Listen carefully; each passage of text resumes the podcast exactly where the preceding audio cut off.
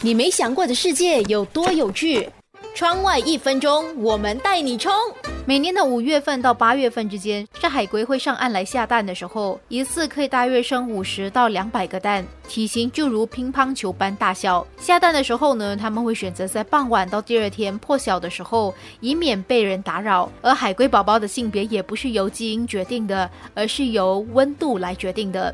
海龟的蛋埋在沙子下面的温度不同，会决定最终孵出来的是雄海龟还是雌海龟。如果温度超过三十度，小海龟就会是雌海龟宝宝；低于二十八度，那么就会是雄海龟宝宝。如果温度介于二十八到三十度之间，海龟的性别就不一定，可能是雄性，也有可能是雌性。小海龟会在蛋中待四十九天到六十天，破壳后会艰辛的爬出来，慢慢的返回大海。而海龟一天天的在海中长大之后，变成大海龟之后，会在交配产卵，然后又有了小海龟。所以，即便小海龟从出生之后努力的爬回海中，它也不会见到自己的妈妈是谁。你没想过的世界有多有趣？窗外一分钟。